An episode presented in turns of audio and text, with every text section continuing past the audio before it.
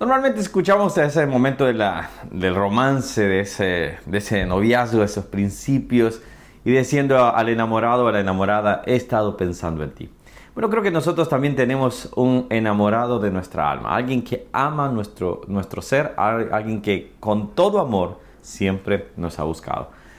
Hola, ¿cómo estás? Que Dios te bendiga. Mi nombre es Ronnie Mejía y vamos a estar viendo un poco al respecto en Salmo capítulo 4, 40. Es un salmo preciosísimo, creo que cada uno en algún momento se ha detenido acá por diferentes circunstancias y creo que hoy vamos a aprender un poco al respecto. Vamos a ver en este caso, este salmo, el Salmo 40.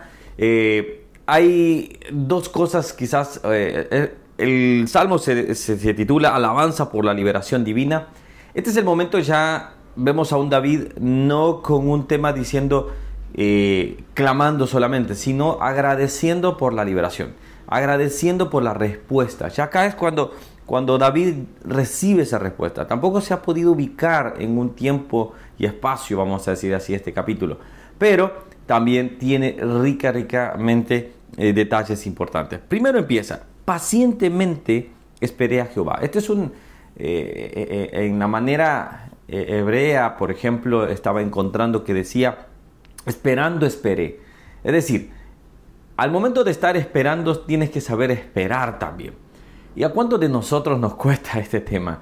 No, no podemos esperar. Estamos deseosos que las cosas se solucionen, deseosos que esto se dé rápido, esto sea ya, lo queremos ya. Me acuerdo muy bien cuando nosotros estábamos por comprar nuestra casa y, en eso yo, yo, yo quería que, que, todo se resolviera en un mes. Y honestamente pasaron, a ver, vamos a ver, seis, pasaron seis, casi nueve meses más o menos. Y, y era un ir y venir y un problema y surgía esto u otro y se detenía por esto. Y creo que a veces en esos casos nosotros decimos, Señor, eh, apresúrate por favor. Y acá vamos a llegar al, final y creo que voy a tocar un punto importante al mismo tiempo de esto. Pero tenemos que saber esperar. Dice, y, se inclinó a mí y oyó mi clamor. Bueno, además está decir que te pido que leas todo el capítulo. Tú te vas a enriquecer, vas a encontrar otros versículos, vas a encontrar cosas que te pueden interesar más, eh, pero te lo invito que, que, lo leas, ¿ok? Para que así tú tienes todo el capítulo. No puedo tocar todo porque si no, no nos daría el video, o no daría, pero sería muy largo. Entonces dice, y se inclinó a mí. Esto es un Dios personal, un Dios que se inclina. Es como cuando Adán pecó, Dios descendió, bajó, estuvo buscando a Adán, ¿dónde estás? Entonces cuando vemos este punto, vemos que Dios mismo baja, está, se pone a nuestro lado para escuchar nuestro clamor. Esto es impresionante. No solamente Él escucha nuestro clamor, sino que Él se inclina. Es decir, cuánto el Dios creador de todo el universo, como escucha ni siquiera una mota del universo. No somos ni siquiera una mota, no somos ni siquiera un átomo quizás, somos nada, pero Dios cuida de nosotros. Ahora, mira bien, dice, bienaventurado el hombre que pasó, que puso en Jehová su confianza. Es, es hermoso como acá destila toda esa confianza en el Señor. Hay un detalle importante del 6 al 8, dice, sacrificio, ofrenda no, no, no te agrada, has abierto mis oídos, holocausto y expiación no has demandado. En el Antiguo Testamento, para que hubiera expiación de pecado, tenía que haber derramamiento de sangre. Y este punto es que en hebreo se toca Luego del sacrificio de Cristo Jesús, nosotros no necesitamos hacer ninguna expiación, no necesitamos hacer ningún sacrificio, porque en Él nosotros somos redimidos, en Él nosotros somos eh, perdonados. Entonces, ahora, uno puede decir, pero acá está contradiciendo entonces David a eh, la ley mosaica. En absoluto, los, los, los sacrificios lo que buscaban eran apuntar a lo que un día va a ser el gran sacrificio. O interesante, en el lugar donde Abraham eh, hizo el iba a hacer el sacrificio de su hijo y terminó haciendo un sacrificio de un cordero, en ese mismo lugar, a unos 50 metros más, a unos 200, eh, no tengo el metraje bien, pero en ese, en ese radio Ahí está el Gólgota, estuvo el Gólgota y ahí fue sacrificado nuestro Señor Jesucristo. Entonces estaba apuntando hacia ahí. Era como que todo cordero apuntaba hacia lo que era la cruz, hacia lo que un día iba a ser un, eh, el cordero inmolado perdonando todos nuestros pecados. ¿Te das cuenta de ese punto? Y mira lo que dice en el 7. Entonces dije, he aquí, vengo. ¿Cómo es que aquí vengo? ¿Cómo que es? Entonces nuestro Señor Cristo ahí haciéndose ver, he aquí, vengo. ¿Qué dice más? En el rollo del libro está escrito de mí. Es decir, este libro habla desde Génesis hasta Apocalipsis de Jesús. Habla de nuestro Señor Jesucristo.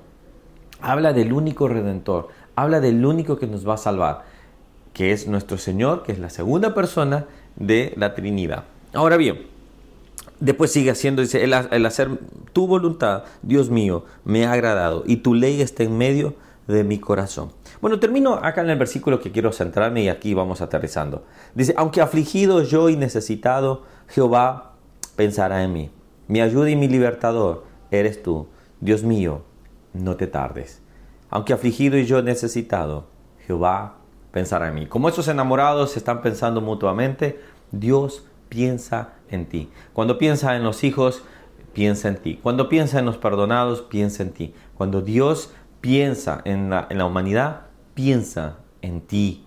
Eso es personal. Eso no es un Dios impersonal. Eso es un Dios que está pendiente de nosotros en cada momento. Ahora, me gusta aquí que termina diciendo, mi ayuda y mi libertador eres tú. Dios mío, no te tardes. Hemos visto los diferentes milagros que el Señor hizo.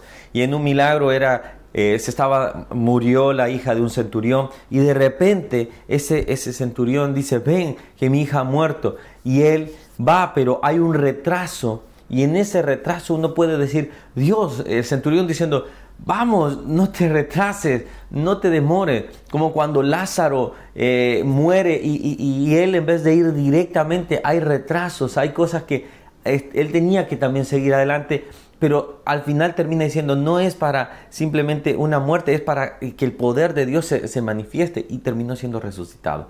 No sé qué tanto tú estás sufriendo, no sé qué tanto estás pasando. Lo que sí te puedo decir es que Dios llegará a tiempo en el momento justo y necesario. No se va a demorar, no va a retrasarse. Quizás nosotros estamos tronándonos los dedos diciendo, Señor, aparece, pero Dios es personal, sabe de lo que tienes necesidad, te conoce y piensa en ti. Entonces con esto termino diciéndote, ¿de qué te preocupas? ¿De qué te estás preocupando? Si Dios, el Dios creador de todo el universo, el que está manejando una supernova en este momento, el que está manejando toda la Vía Láctea, el que está manejando todo el cosmos, está pensando en ti, entonces podemos descansar y, y podemos decir pacientemente, esperé en el Señor. Que Dios te bendiga, que Dios sobre grandemente, que Dios te dé la paz que tú necesitas. Que Dios te bendiga. Suscríbete al canal si lo, has, eh, lo quieres hacer, dale a la campanita para que así en las notificaciones todas te avise cada vez que subimos un nuevo video. Que Dios les bendiga y nos vemos el día mañana, el día lunes, bueno, para ti quizás que sigues diariamente, bueno, el día de mañana también puedes ver este video. Hasta luego, chao, chao.